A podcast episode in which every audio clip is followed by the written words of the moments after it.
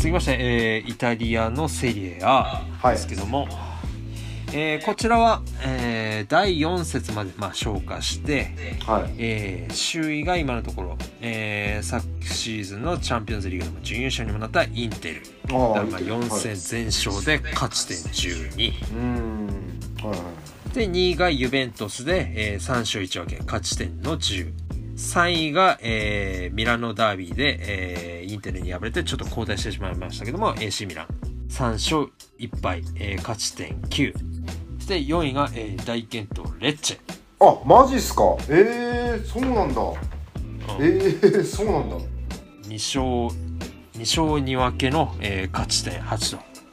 で、昨シーズンスクデットを取った王者ナポリは、えー今のところ5位2勝1分け1敗の勝ち点7うーんなるほで、えー一方は首都をね、えーホームにする、えー両雄、えーエースローマとラツィオの、えー、2チームは、えーちょっと出遅れてしまっているのでかなりちょっと気になるところであると。ローマが今のところ12位、えーラツィオが15ど位。すごい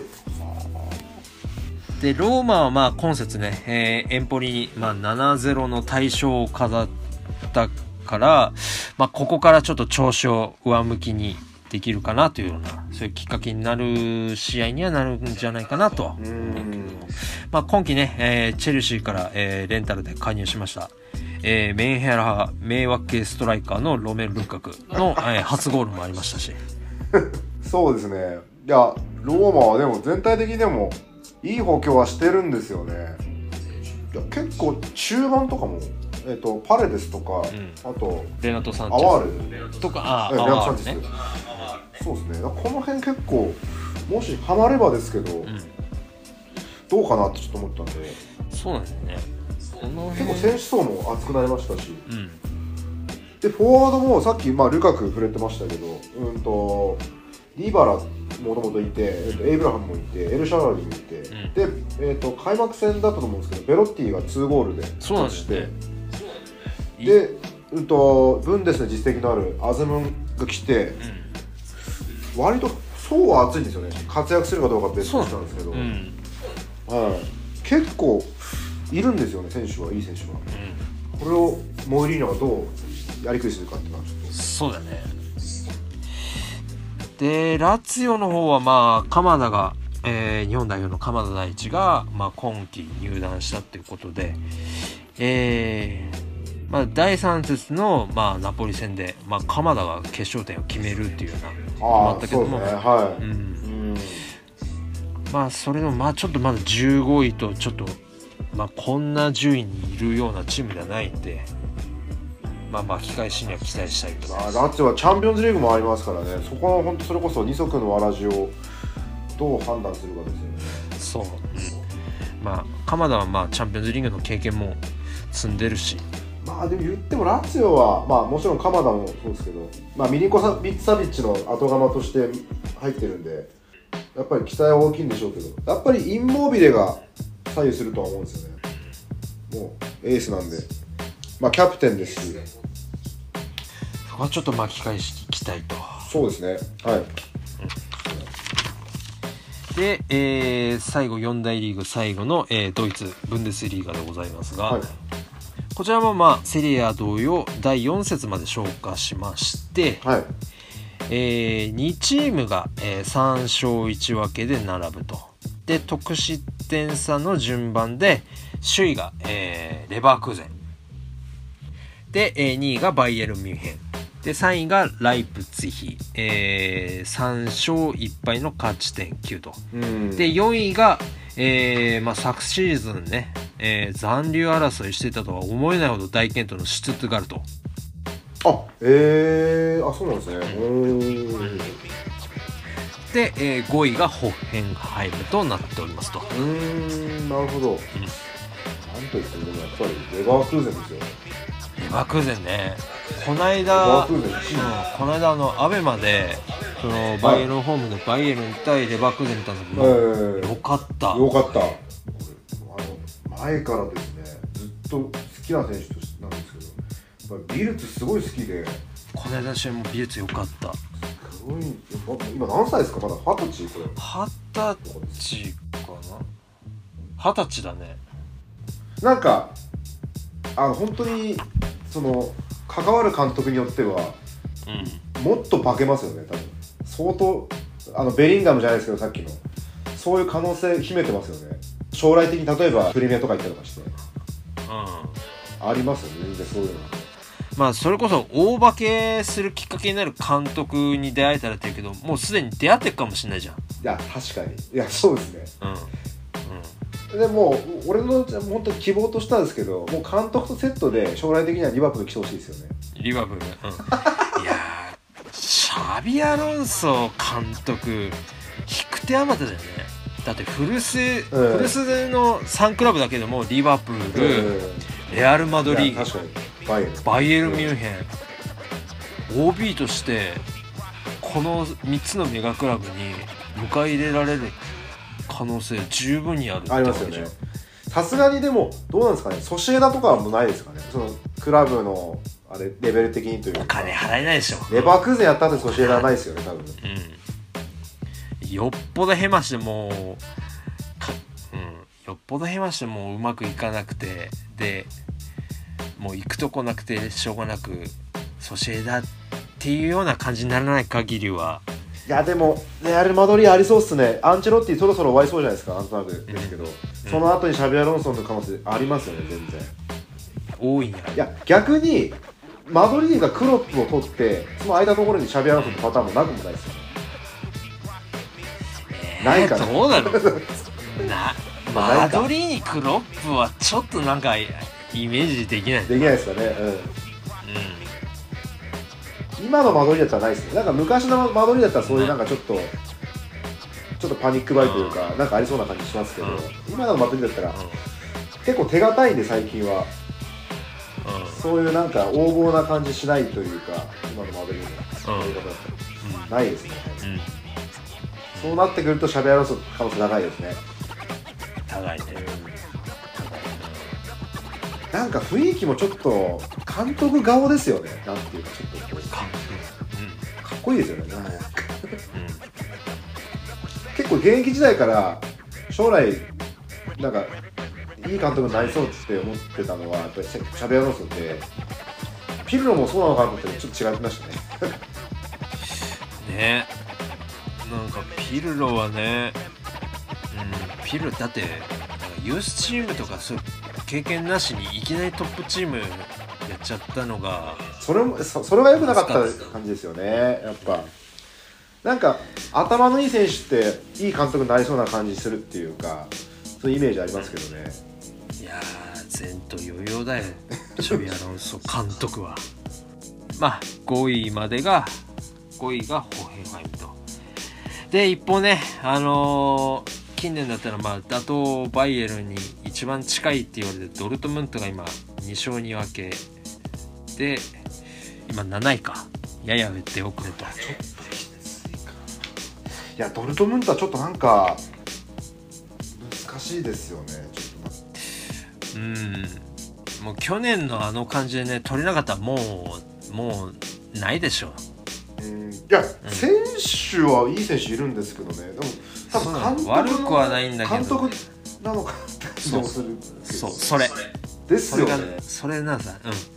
やっぱねネットでもねネットの声でもねもう監督テルジッチだとうん。もう勝てないとか、うん。もう限界だとかテルジッチ解任しろもうやめてくれっていう声が結構ねネット上で上がってる。ああですね。ちょっとやっぱりきついですよね、うんいや選手はいいですよ結構やっぱり。フェルケルクと取ったりとかザビッツァとか、ね。いい選手補強してると思うんですよ。うん。なのに今一つねなんかうだつの上がらない戦い方が続いてるけども。そうですね。そうなってくると、バイエルンに対抗できるのはやっぱ、うん、レバークーゼンとかライプツィヒの可能性感じますよねそうだね。今季はまあ打倒バイエルンに打倒バイエルンの可能性があるのはレバークーゼンかライプツィヒだと思う。ですよね、ライプツィヒもいい補強してますねこれ。いいね。シシャビシモンズ来ましたね。シャビシモンズめっちゃうまいんだよあいつよ。でちょっとリバプールではダメだったけどファビオ・カルバーニョもありましたし、ああそうだね。えーなかなかいいですね、いいんだよ。ダニオルモも絶好調ですしね。うんああそうですね。ダニオルもいい選手ですよね、なんならベルナベルナーとか出てるんですかねこれ。去年いや9出てない出てないと思う。やっぱりチェルシーすって狂いましたねベルナーは。うん、うん、狂っちゃった。もうすっかり影薄くなっちゃったもん。であれですもんライプツィヒの監督のマルコ・ローズはもともとドルトムントですもんね。ドルトムント、うん、ええあので出身がねもともとこの人ライプツィヒでですよね、の出身で。ええ。そうですよね、うん。でレッドブル系うん。でレッドブル系でも、まあ、監督やってたからそれはライプツィヒでうまくいくのはまあ当然だと。その後あのボルシア・メンヘングラードバッハに就任した時にうん。結構ボルシア・メンヘングラードバッハがその時ちょっと良かったんですよね。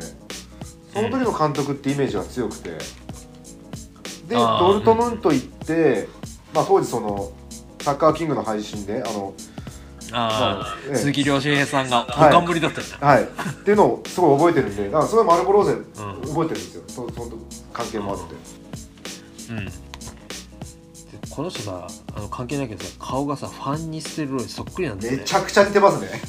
うんね もうパンチステロイドがこのフ後ァンにステロイドかなって思ったもん。年取ったらこうなるんじゃないかって顔ですねうん。似てるめちゃくちゃ。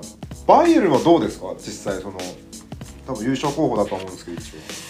うん、まあ補強の目玉であるケインは、まあ、はい。期待通り、まあ、活躍はするとは思うけれども、はでもねあのディフェンスだよね。ディフェンスっていうかまあうんと右サイドバックとセントラルミッドフィルダー。うん。の層が極端に薄くなってるから、なるほど。ね右サイドバックは特にあのマザラビモロッコ代表のマザラビはい。しか本職がいなくて、うん。今はちょっとあのマルチロールの、まあ、今季加入したオーストリア代表のなんだっけ。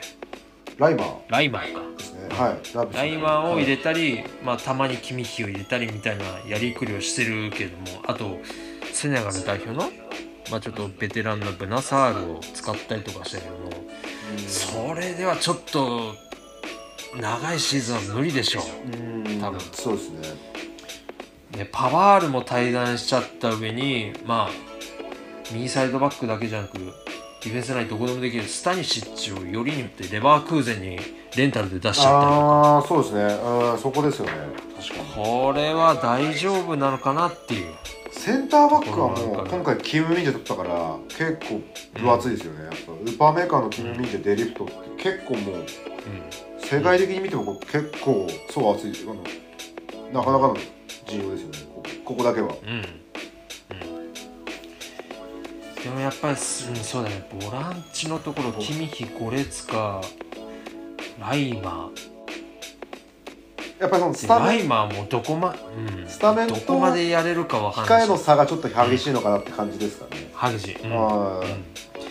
でゴールキーパーも、まあ、ノイアーがしばらく使えなさそうだし。うん。で戻ってきたにししても、うん。まあ、以前の以前ほどのレベルにまで戻しているのかっていうのも不安だし、そうですね確かに。うん、ちょっとこの辺はまあ不安かなと。ゾマーもインテル行っちゃいましたもんね。そうなんだね、はい。残してたらよかったんじゃないかな。こ れうん、そういう選手多いな、そうね。インテルに出してますね。パバールもそうだけどそうなんだよね、うん。インテルにパバールゾマンセットで出しちゃってるからさ。そう。大丈夫ですかバイエルンさん。ちょっと本どうなのワイン当。というようにねまあブンデスはまあちょっとバイエルン危うし。でレバークーゼンライプツィヒにチャンス到来っていうシーズンになるんじゃないかなと思います。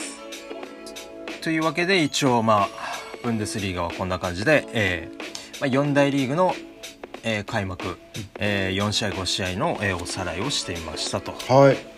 で、えー、続きまして四大リーグの他にですね、まあちょっと注目すべきところで言ったら、えー、フランスリーガンの、まあ、パリ・サンジェルマン。やっぱりそうですね。毎年パリは、まあ、触れないと、えーそうですね。えーいけないと思いますね。はい。でパリ・サンジェルマン今季は、えーどういう風になったかというと、えーまずですね、えーリオネル・メッシネイマール、えーマルコ・ベラッティセルヒオ・ラムスら、えー11人選手が、えー軒並み対談をしたと。そして、えー監督が、えークリストフ・ガルティエ監督が、えーわずか1年で、えー更迭となって、えー新たな監督として、えー前スペイン代表監督のルイス・エンリケを招聘したと。そして、えーまあ今やもう夏の風物詩というかもう恒例行事にもなったあの例の騒動、えーレアル・マドリーに行くだの行かないだの、えー契約延長するだのしないだのでまあいろいろこうピチクパチクうるさく騒がしていた、えー 張本人のキリアン・ムバペ君は、はい。まあ、結局残留した、えーチームに残留し、うん。まあ、チームに合流後まあ本当まあ、何事もなかったかのように、えー活躍して、まあ、4試合出場して7ゴールと、さすがですねやっぱ。うんで今季の補強としては、えーマルコ・アセンシオウスマン・デンベレ、えーリュカ・エルナンデスコロムアニ、えーミラン・シュクリーンにあるイガインとそして、えーマヌエル・ウガルテらをお補強して、えー戦力を整えたと。あとはゴンサロ・ラモスですか？やっぱああそうだね、ええ。ゴンサロ・ラモスも。そうですよね。まあ9番タイプとして、えーゴンザロ・ラモスも加入したと。えーというように、まあ、積極的な補強を行ったんですけども、まあ、5節を終えた時点で、えー2勝2分け1敗、えー勝ち点8で、えー5位と、えー正直チーム状態はあまり良くない。という感じになっております。5位ですか。えー、そうなんだ、まあ、いつもならもう指定席の、まあ、周囲にはいるべきなんだけども、まあ、やっぱりあのエムバペの、うん。あのごたごたがあって、まあ、本人があのチームを外されて合流が遅れたっていうのもあって、うん。なかなかもうチームがまとまらないというような状況になって。で今のところ首位の、まあ、モナコとは勝ち点3だけの差なんで、まあ、まだ5節終わった時点なんでいくらでも挽回のチャンスはある、まあそうですね。まあ、射程距離である、うん、そうですねただうーん直近の、まあ、ホームでやった、えー2戦相手の試合は、まあ、ちょっと2対3とホームで敗れて、まあ、初黒星を喫したと。でそこでまああのちょっと自分が気になったのが、はいえー最初の、まあ、パリの失点シーン、えーニースにとっての先制点だけども、まあ、自陣であのエムバペが深い位置に戻ってこうボーボールを受けたんだけどもそれでもう素早くプレスをかけられてで、そこで自分がロストしてそれをつながれて失点という形だったんだけどもまあその時にまあ、うん。エムバペがね、まあ、自陣で自分がロストしてにもかかわらず起き上がってまあ素早く戻るわけでもなくその場に立って、あのそのボールの行方を、まあ、ただ見守るだけと。というところを見ても、うん。ちょっとこのエムバペの王様感が悪いような感じに出た象徴的なシーンかなというまあまあ個人的にはまあはい思いましたと、重鎮のメッシネイマールラモスらが、えーいなくなったことでその傾向がちょっと強くなってるかなと、うん。そうですね。でまあああいう時のまあディフェンスに関しては、まあ、メッシはともかくとしてネイマールってあのサボりそうで意外と守備頑張るもんね。そうなんですよね。うん。そうなんですよね。結構そう言われてそうな感じはしますけど意外とちゃんとプレスバックしますよね。うんうん。なんかいわゆるアリバイ守備みたいな。まあとりあえず守備やってますよっていう体じゃなく、まあ、ちゃんとボールにも行くし、うん、うん、まあ、だからねそこんところはちょっと後々悪い形で出なければいいかなっていうようなところが、まあ、早くもちょっとこの序盤戦でちょっと見え隠れしたかなという感じ。そうですね。これが一時的なものなのかずっと続くのかによって、やっぱりうん。うんうんいろいろですよ。ねパリのチーム作りもそうですしエンバペの将来にも関わってくるんじゃないかって思うんですよね。それによって。うんうん。やっぱりうん。うんと昨日のチャンピオンズリーグのやっぱり試合での評価っていうのがかなり悪かったんでエンバペはうん。そこはちょっと不安。なんならうんとうん。変なところでボールを受けてっていう感じで。パリがそのタイトル取れるかどうかっていうのはエンバペの出来に左右されてはいるんですけど逆に、うんうんとパリがもしその例えばまあ累戦歴が解任されるとかうん。チームとしてまた変換期を迎えなければいけないとかそういうことになる理由っていうのは全部多分エンバペが絡んでくると思うので、良くも悪くもやっぱエンバペですよねこのチームは。ね。はい。パリ。そう、うん、本当良くも悪くも、うん。エムバペ次第にはなるんだよねこのチーム。ただ補強はかなりはい。すごいです、本当これは。もうパパリってやっぱ大型補強を常にしてるイメージありますけど、最近は結構おとなしかったかなと思うんですけど、今シーズンはかなり、まあ若手、うん。そうですね。若手中堅のん。その実力派はい。を集めるのを中心にした、まあ、堅実路線っていうそうですね。やっぱり結構長期的視野で見てるのかなっていうメンバーですよね、うん、うんそれにしても豪華ですね。うん。まあそういう路線にまあそれにね舵切ってもね、まあ、顔ぶれだけ見たら本当メガクラブでレギュラー張ってもおかしくないような選手たちばっかりだし。うん。本当ですね、まあ実際レギュラー張ってた選手いっぱいいるしね。アセンシオデンベレそうなんですよユねカイルなんです。シュクリニアルなんかううんん。うん。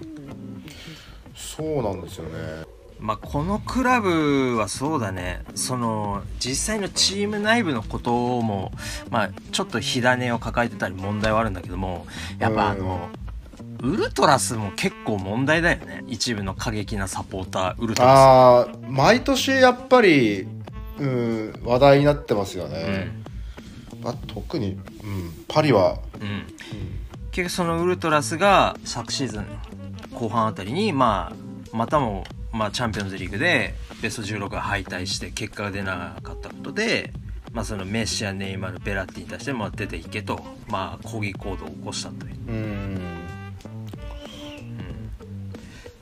まあ、それがきっかけでまあもうメッシもネイマールも嫌気がさしてまあ退団しちゃったっていう。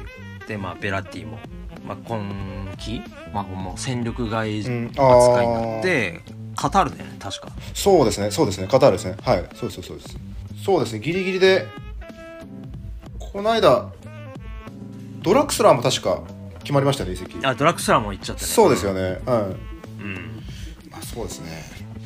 ちょっとねそのウルトラスの方々はねちょっとこう感情に走りすぎというか、まあ、加入2年目のメッシとかでまあうん2017年にうん。まあ世界最高金額の移籍金でうん。入団して鳴り物入りで、まあ、パリに入ったけどももう怪我ばっかりして大事なところで活躍することがないネイマールなんかに、まあ、アウトっていうようなね、まあ、そういう気持ちを起こして抗議行動するっていうのは、うん、100歩、まあ、100歩200歩譲ってまあ気持ちは分からなくもないとも言えるけどうん。だからベラッティに対してそれはないんじゃないかなっては思うよね。ベラッティは功労者ですよねやっぱ、うん。うん、だって在籍、えーとね、通算ね11年。だからもう駆け出しの若手の頃にそのセリエ B にいたベラペスカラからパリですよね。そうですよね。うんうんうんだからその駆け出しの若手の頃からそのもう20代後半のうん。もうフットボーラーとしては脂の乗った全盛期を終えて今もう30代に入ってもうベテランになってうん。もうそれこそもう自他ともに認めるさ、まあ、パリ・サンジェルマンのクラブのレジェンドなわけじゃん、いや間違いないと思います、うん。ベラッティは、うん。ちょっとまあ怪我も多かったりもするし、うん。で、まあ、昨シーズンのそのチャンピオンズリーグのバイエルン戦でもその失点につながるミスしたとかで、うん。まあ、批判されたりもしてたけども、うん。ちょっとベラッティに対してね、うん。もう大功労者にああいう風な抗議活動をするっていうのはちょっとベラッティかわいそうだよね。かわいそうですね。やっぱそのあれなんですかねこの悪い伝統というかやっぱりこのウルトラスに関してはやっぱりなかなかなくならないですよね。やっぱこういうのはやっぱりもともとのうんまあうんとフランス国内自体もやっぱりその多いですよね。あのサポーターの暴動だったりとか、うん。まあ、差別だったりとか結構問題抱えてるじゃないですか。うん。そういう部分からでやっぱりそのリーグワン自体もやっぱりうーんと、い行きたくないとか他の選手からしたらやっぱりそういうい悪いイメージついちゃったら嫌ですよね。うんそうだよね。いやでもねまだ303031でしょベラッティって、はい、もったいないよねカタールはまだ。もったいや本当に、うん。まあドラッグスラーもそうですけど本当にもったいないですね。もったいないね。パリがあのカタール地方入ってから、うん。やっぱりその優勝の常連チームになってからの、うん。やっぱりレジェンドってなるとやっぱり多分一番最初に浮かぶのって多分イイビラヒョンビッチだと思うんですけどだよね。イビラヒョンビッチとまあカバーニ、うん、うん、それとほぼ同じぐらいのあの立ち位置でもおかしくないぐらいの功労者だと思うんですよね。ベラって。ねベラッティは、うあとまあマルキーニョスとか、その辺になってくると思うんですよね、だからとやっぱりそういうのは良くない。うんやっぱり、うん。うん。歴史が浅いクラブだからこそなおさらですうんうよね、ん。だって設立1970年ですもんねそうなんですよ。パリ・サンジェルマン。とついこなまあ長い長いそういうフットボールの歴史においてはまだ半世紀くらい。うんうん。つい最近なんだよ。つい最近ですよね。やっぱり多分古くから映画を見てる人からしたらやっぱりフランスといえばマルセイユだったりとかやっぱその辺のイメージなんじゃないですかね。そうだね。そういうまあまあ今2000年だったらリヨンとかも7連覇してますし、うん。うんええパリに関してはやっぱり一番大事なのはやっぱり難しい。チェルシーにも言えることですけどやっぱチーム作りの順番がやっぱりまずおかしいと思うんでうん。オーナーが来て、えー、とフロントをまず決めてで、ん。その監督を連れてきて監督がどういう選手が欲しいかっていう順番だと思うのでまあ、うん。今シーズンに関しては多分それ多分ルイス・エンリケの要望がおそらくある程度は多分叶ってるのかとは思うんですけどただエンバペだけですよ本当。うん。うん。余計なそのエンバペ忖度がやっぱりうん。逆にチームの輪を乱してるのかなっていうのは前線のねその3トップの編成なんか見ても右にデンベレセンターフォワードにコロムアーニっていう、うん。これはもう確実にエムバペ人事って言ってもおかしくないよな。そうですねフランスですもんね完全にもううんまあ分からなくもないっていうかその代表でやってる人でそのままうん。クラブで当てはめれば連携も上がるしみたいな、うん。そういう考えもうん。ありですよね確かにでも近年のさ、まあ、チャンピオンズリーグ勝ったチームではい。そういう方針というかまあ代表でも一緒にやってるやり方でそれをクラブにもはい。同じような風にやって勝ったチームってある？おバイエルンしか思い浮かばないんだけど。ないですね。あんまり思いつかないですね。ないでしょ？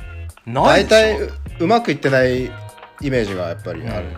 そうだよねうん。うんうまくいってるチームなんてほんと限られてると思う。そうですね。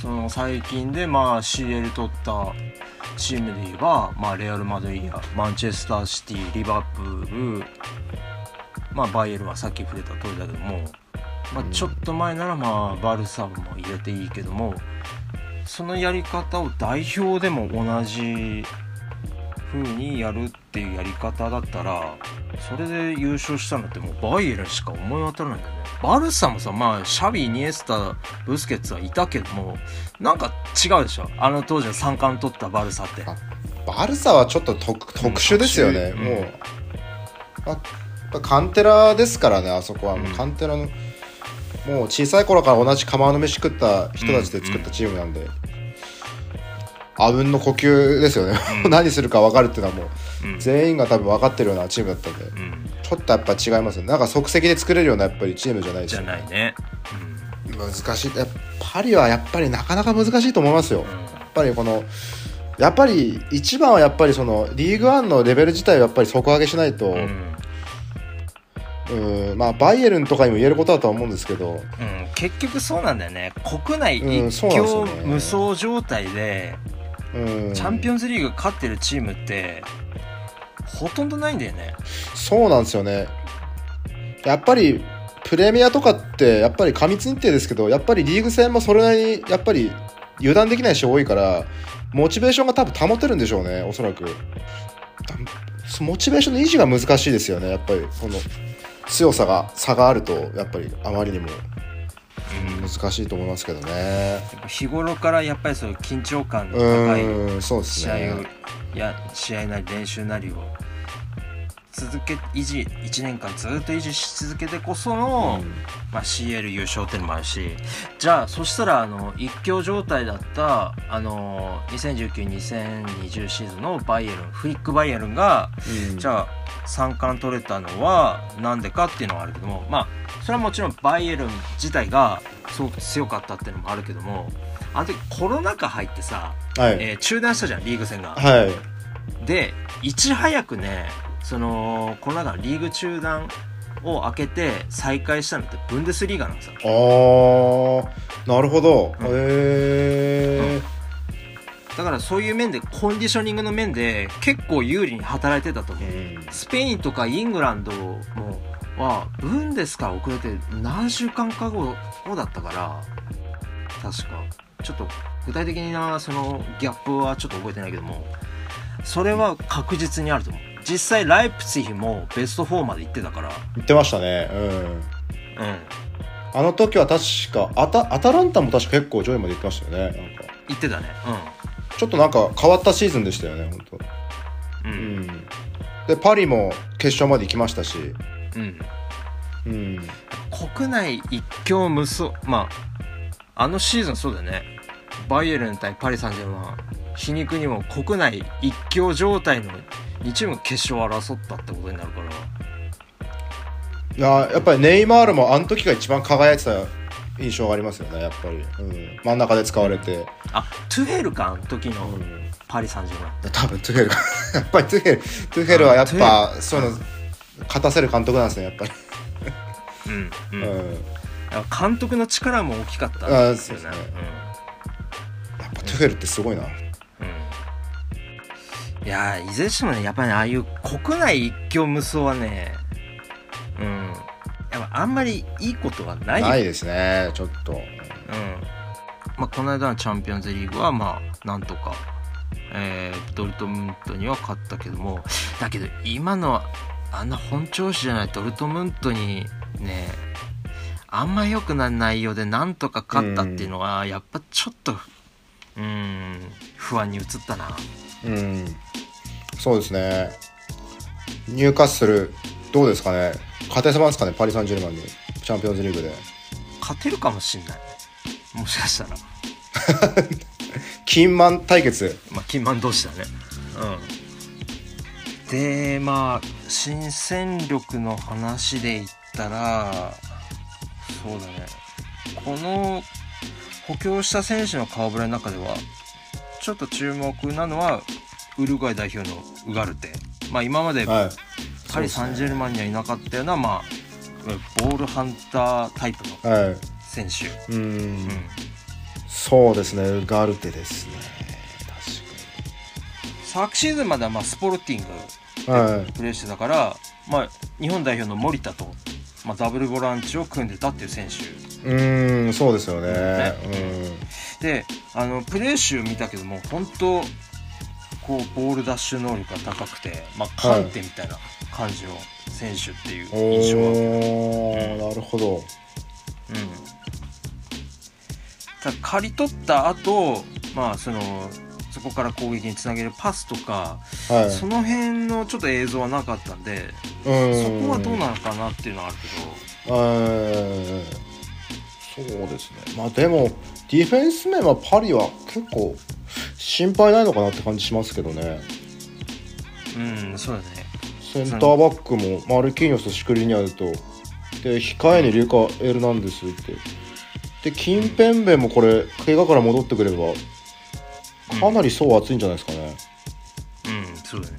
うん。怪我人が肝心なところで出なければうん。まあ非常にクオリティは高い面々だとは思うそうですよね。うん。あ若干俺不安なのがキーパーが果たしてそのルイス・エンリケの要望要求に応えられるのかなって部分でドンナルンマもケイラー・ナバスも、うん。ええ。基本ポゼッション基本ポゼッション思考だもんねルイス・エンリケは。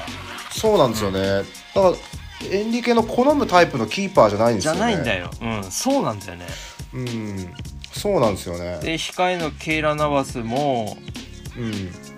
まあ、それとは別な、まあ、いわゆる昔ながらクラシカルなタイプのもうシュートストップセービングに特化しているええ。クラシカルなタイプのゴールキーパーだから2人とも、だはい。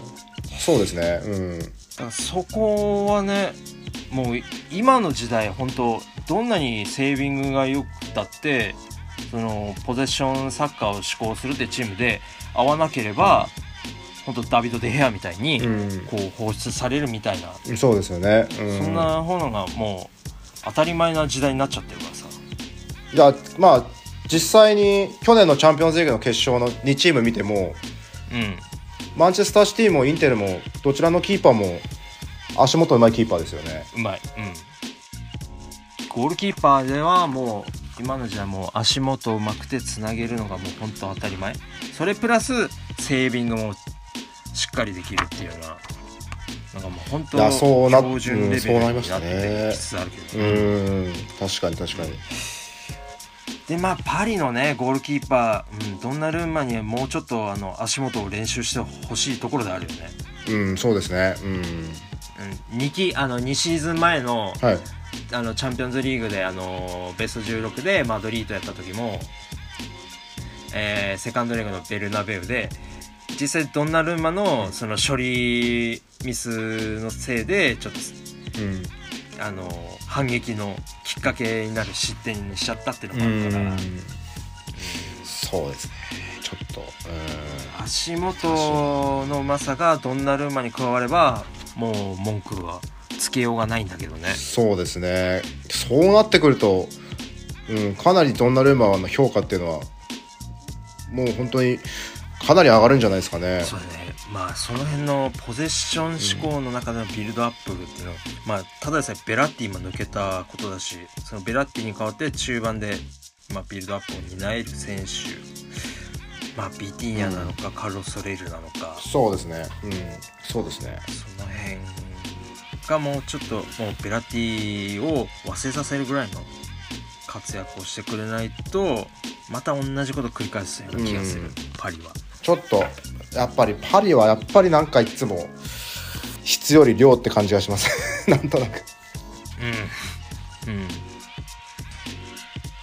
というようにね、まあ、パリ・サンジェルマン、えー、まあ、問題は山積みですけども。どうだろうね。はい今季、今季もリワンは取れそうかな。いや、でも俺、個人的にはね、南野が調子いいから、モナコに勝ってほしいんだよね。そういや俺も期待込めてちょっとそこはうモナコ行ってほしいなって思ってます。うん。モナコもいい選手揃ってるんでそうなんだよね。結構。うんとは言ってもまあそこそこいいとこまで行くんだろうなパリ・サンジェルマンはうん当然うんでしょうね。まあそんな感じはしますよね。えー、まあパリ・サンジェルマンだけで、えー、30分話しましたと。とりあえずはい。これはもうしょうがないです。あはい。あで補足でまあちょっとパリ・サンジェルマンの問題点としては、はい。さっきのビルドアップの問題でビルドアップのところでベラッティがいなくなったとこと、うん。あとフリーキッカーねああ確かにいないですよ。ネイマールもいないしメッシもいないし。メッシもいなくなってベラッティもいこのないし。2人のやっぱそういうセットプレーのキックはもう脅威だったからさ。あれ本そのえだ二人の代誰やるんだろう？いないですね本当に。この間の試合だったらハキミ蹴ってたな。ああそうなんですね。まあハキミまあうまそうだけどまあさすがにメッシネイマールほどではないでしょううんそうですね。まあちょっとスタメンかどうかわかんないですけどファビアン・ルイスとかですかなと。ああいやスタメンにはなってないね。あアセンションとかはどうですか、アセンションも、うん。まあスタメンかどうかわかんないけど。う。あ確かにいないな。うんまあプリーキッカーのもんだうん、というように、えーパリ・サンジェルマン、えー序盤はまああまりよろしくないけども、うん。今後、まあ、尻上がり調子が上がっていくのかそれともこのまんまの感じで微妙なシーズンのまんま終わるのか、えーそこも注目ですと。はい。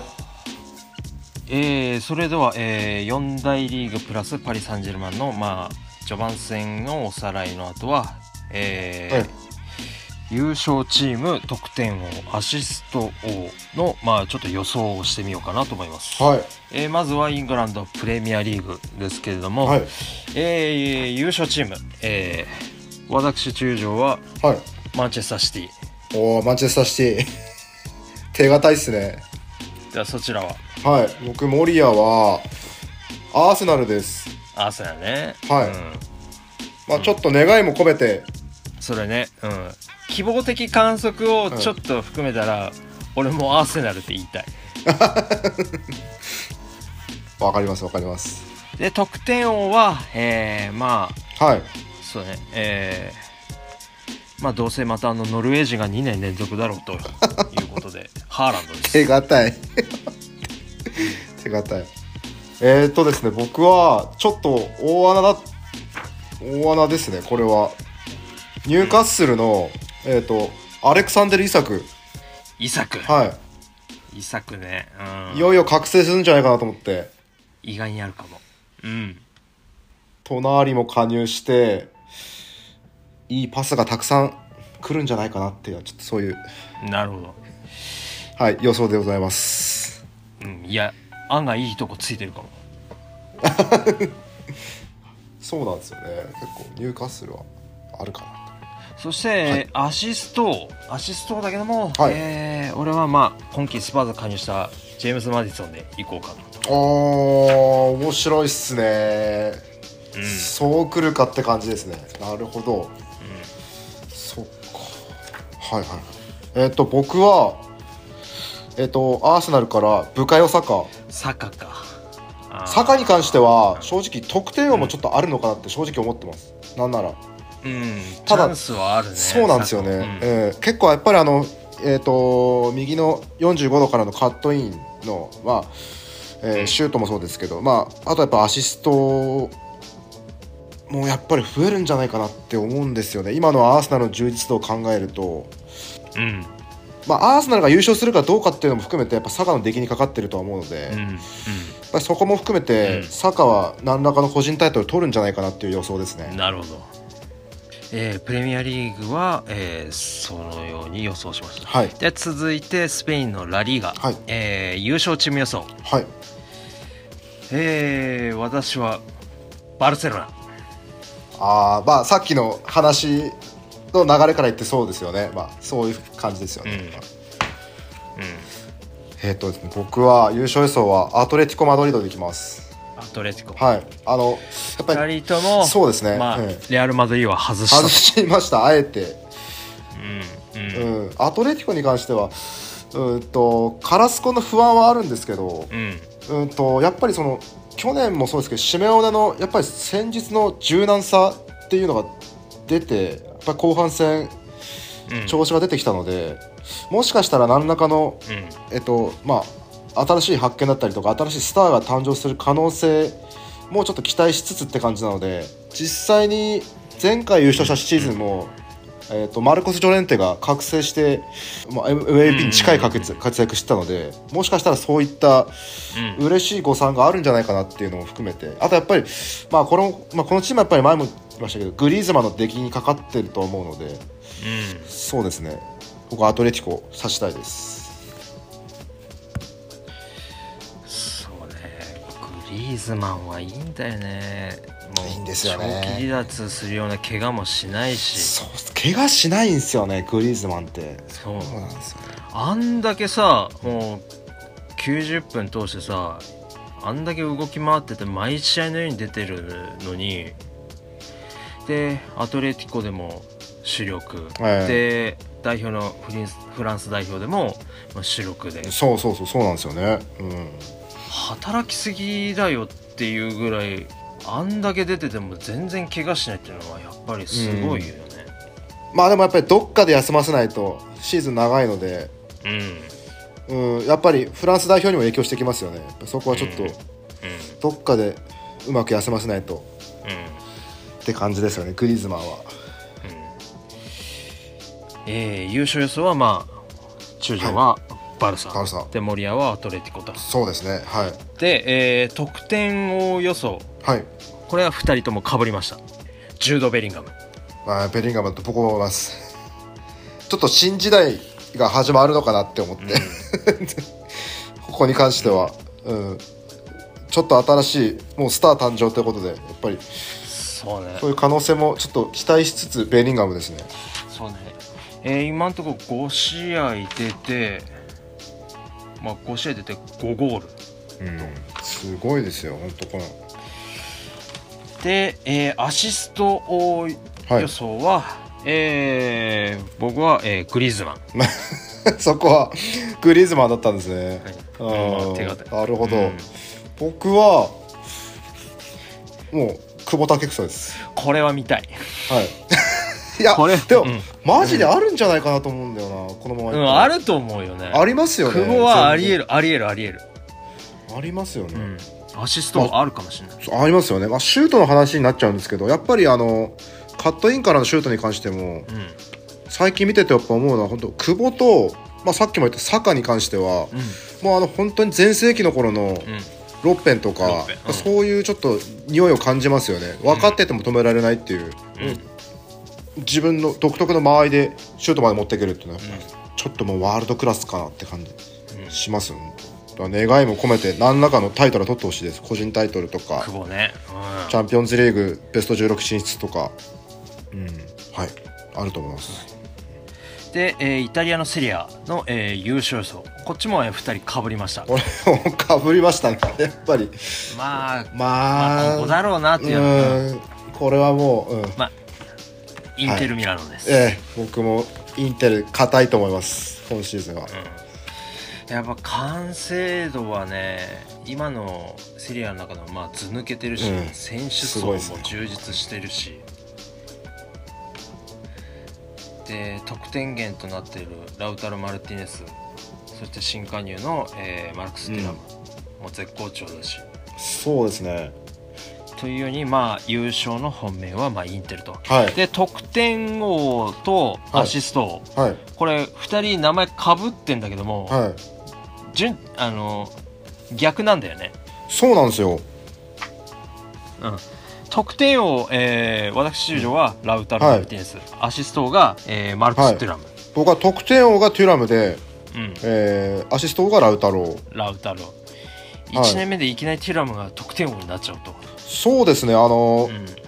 いや俺もあのハイライトしか見てないからなんとも言えないんですけどそのやっぱりラウタロってあの、うん、と中盤に降りてくる動きだったりとかポストプレーもすごいうまいのでやっぱりそこでどちらかというとそういうツートップ組む相棒を生かす動きっていうのが増える気がするので、だからテュラムって1年目なんでそういう動きが多分まだ少ないんじゃないかな少なくなるんじゃないかなって予想なんですよねだからそうなってくるとテュラムの方が得点数多いのかな。でも多分ここもしインテルがもう優勝するとかってなるとうん。うんほぼ同じぐらいの点数っていうかもうこの2人が上位に多分入ってくるとは思うので。20, 20ゴール前後そうですね。ね20と、まあ、15から20を2人でみたいな感じで、うんうんでアシストも大体10アシストぐらいとか、うん。それぐらいうん。取るんじゃないかなっていう予想ですね、まあ、いずれにしろそのインテルのツートップが猛威を振るうと。だと思います。いうような。で、えー続いてドイツのブンデスリーガの優勝チーム予想。はい。も、まあ僕の予想はまあ、えーなんだかんだ言ってバイエルン・ミュンヘンではないかと手堅いですね。やっぱりそこは、うんまあさっき触れたけども、まあ右サイドバックとかセントラルミッドフィルダーの層が薄いっていうのは、まあうん気がかりではあるけども、はいはいはいはいはい。それでもまあ全体的な圧倒的なこう自力をものに言わせてうん。結局バイエルンが逃げ切るんじゃないかなと。いやまあ個人的にははもうちょっとストップ・ザ・バイエルン、はい。えー V12 は阻止っていうようなシーズンも見たいけれども、い。は結局バイエルンになっちゃうんじゃないかな。いなるほどですね。いやここは僕はあの優勝予想はレバークーゼンをしてるんですよね。レバークーゼンシャビアランスの。レバークーゼンって多分優勝したことあります？むしろ。えっ、とねない。ないですよね。だ常にやっぱり上位にはいるけど優勝してないんですよね。うん。もうザ・シルバーコレクターみたいな、うん チャンピオンズリーグも準優勝1回やってるけど。うん。だシャビアロンソが来て新しい歴史を作るんじゃないかっていう。うんなるほど、うん、ちょっと大胆予想でいきます。そうだよね。レバークーゼンは、うん、今季でいうところの、まあ、打倒バイエルンの筆頭にはなり得る。でこの間の、まあ、ブンデスリーガの、まあ、バイエルン対レバークーゼン戦見てても本当互角、はい。互角はい。か互角以上に渡り合えてたんじゃないかっていうぐらい、まあ、レバークーゼンの出来は良かったから。うん。でまあこれ優勝して、うん。やっぱりこの主力選手たちがやっぱり、うん、と各国のビッグクラブからやっぱり注目されてたくさん引き抜かれてうんうん。で来シーズンは崩壊すると思います多分 あるある。あのなんかそういうチームって結構多いじゃないですか、やっぱり。うん。特にこういうブンデスとかあの、ち周囲にいるチームとかってそうだと思うんですけどそそういうタイプのチームだと思うんですよ多分レバークーゼンって。うん。ら多分今シーズンが一番チャンスかな わかんないですけど。そうだね。勝ってないそうですけど、はい、うん。で、えー続いて、えー得点を予想、はい。まあこれはもう2人かぶってるね。そうですね。もうハリーケイン。うん、これはケインケインだと思いますよ。まあここは手堅いよね。手堅いと思います。まあなかなかね恵まれてるとは言えなかったスパーズでも、昨シーズン30ゴール取ってるし、だから、まあ、自分以外の選手でも本当アシストしてくれるそ後方支援のそうなんですよね。タレントはもう随分揃っているから、そこはもうちゃんと得点は量産できるんじゃないかと。まあ昨シーズンのあのハーランドがシティに行ったのとちょっと重なるんですよね。うん。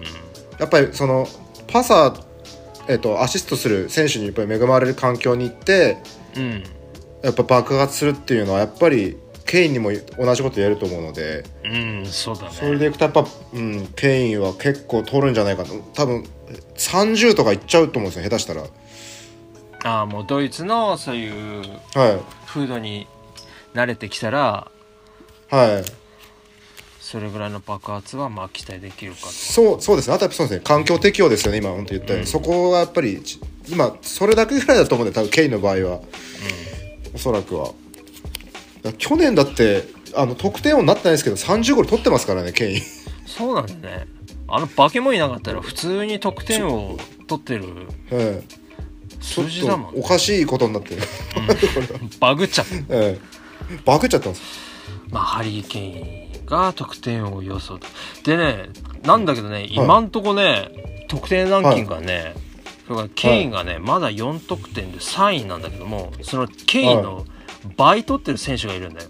はそれがあのーさっきいはい。あのとても残留争いしてたとは思えないほど躍進してるシュトゥットガルトのセール・ギラシっていう選手。はあ知らない。誰誰ですかその人？今試合4試合出場して8得点。すっげえ。で通算14本シュートっていうのは8得点でシュート決定率57.1、2本打てば1本入るっていう。でこの間の毎日戦はハットトリックを決めてると。ああすごいっすね。これはなかなかのなかなかの選手じゃないあるかもしれないですね。ちょっと。まあダークホース的にね。うーん。うん。まあでも最後には権威でしょケインって、うん。結構やっぱり尻上がりなパターンもあるじゃないですか。あの前半戦調子悪くても。うんだからやっぱりブンデスに慣れてきてうんうん固め取りもありますよね、うん。1試合下手したら4ゴールとかうん。全然あると思うんで。うん。まあドイツ語を覚えるのは多分苦労するとは思うけれども。ああいやそうですよね。確かにそれは。うん。あのなんか話聞いたらバイエルンのクラブ内での公用語って英語らしいんだって。そうなんだ。へえ、英語だしあと他のメンツ見てもまあプレミアリーグ経験者も多いからさ。残念もそうですよね。残念ニャブラブギうん。ムシアラも今ドイツ代表だけどもともとイングランドのアンダー世代の選手だったじゃん。あそっか。そっか。そうですよね。あそっかそっか、で監督のトゥヘルもプレミアやってたから前にもそうですよね。だからまあその辺のコミュニケーションに関しては、まあ問題はないんじゃないかな、うんなんかそんな気がしますね。まあケインが取るんじゃないかと。でアシストは、えー僕はレバークーゼンのフロリアン・ビルツ。来ましたねビルツ。ちょっと俺もビルツか迷ったぐらいです本でそちらは当はい。ハリー・ケインと。僕ケインです。あのケインが2冠取るんじゃないかと思って。い ダブル受賞 いやーあるんだよねケインだと。ややっぱバイエルンクラスのチームになるとやっぱりどこからでも点取れるんで、うん。やっぱケインが縦横無尽に動いて、うん。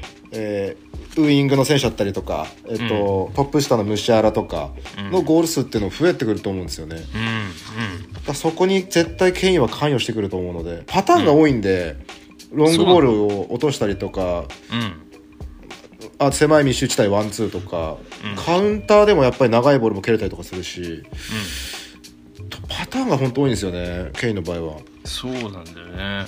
うんかなり、うん、期待できると思います。アシストに関しても。まあ1年目からまあどっちにしろまあ1年目からまあハリケーンはまあ安定の活躍をしてくれるだろうと。安定そうですね安定ですね。うんだと思います割とそうだね2人とも手堅い予想になったな、そうですね、うん。ちょっと結構うん。ちょっと変わった名前を出してるように思えるけどもうん、改めて見たらまあ結構みんな予想しそうな名前だよね。そうなんですよね。やっぱそれだけやっぱりその、抜きに出てるチームがやっぱりうん。各国ありますよね。やっぱり意外とやっぱりそこはうん。拮抗してないのかなっていうか。うん。うん。やっぱプレミアもだって実際アーセナルとシティじゃないですかやっぱ上2つって。まあそうだね。シティがちょっと一個抜けてて、もうちょっと遅れて、アーセナルがず抜けているポジション。うん。でその下にうんそうだねリバプールっていうところかな今んとこその上2つの下っていうのは多分たくさんいるんですよ、やっぱその CL 圏争いのチームっていうのは多分何チームもあると思うんですけどそこは拮抗してると思うんですけど優勝争いってなった時にやっぱりプレミアはこのこの2つかなって思うし、うん、でやっぱりラリーガもやっぱり例年通り3チームなのかなって思うし、うん。まあ、セリエもそうですね。だからサプライズが起こらない限りやっぱりインテルが一番手堅いかなって思うんですよね。インテルもしかしたら本当もう残り十何試合を残してのぶっちぎりの優勝っていうまあ昨シーズンのナポリみたいなあれぐらいの勢いではい。勝ち進んじゃうっていう可能性もある、そうなんですよね。インテルだけ、うん。あのもう熟成されてる感があってそれ以外の、うん。まあ、優勝するかなっていう感じのチームってやっぱり結構もううんこれからつ作っていくっていうチームばっかりなんでどのチームも、うん。ちょっと優勝っていう感じにならないんですよね、まあそれでいくとやっぱりブンデスの俺の予想は全然相反してるんですけどそこはでもやっぱり結構願いも込めてなんでここは。うん。いいかなと思って。はい。いやでも、うん、あり得る予想であると思う。はい。うん。うん、というように、まあえ2人の、え4大リーグ、えー優勝予想得点を予想、えーアシスト予想でした。はいはい、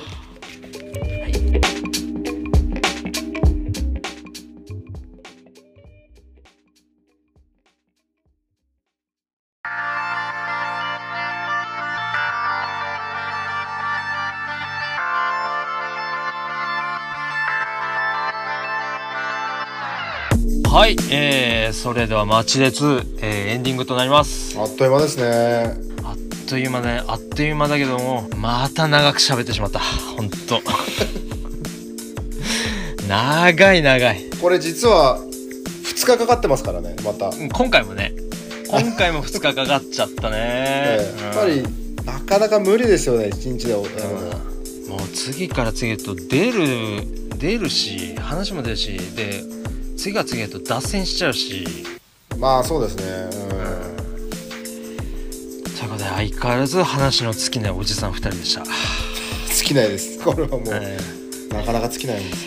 ーでさて、はい。えー次回ええ。マッチデー3に関してですけども、はい。えー今のところ話そうかなと決めてるのは、えーサッカー日本代表、えー先日行われた欧州遠征、えードイツ戦とトルコ戦の振り返りをやろうかなと思います。これは楽しみた楽しくやれそうですね今回あの確かにね楽しくやれそうですというわけで、えー最後までお付き合いいただき、えー皆さんありがとうございました。ありがとうございましたはい。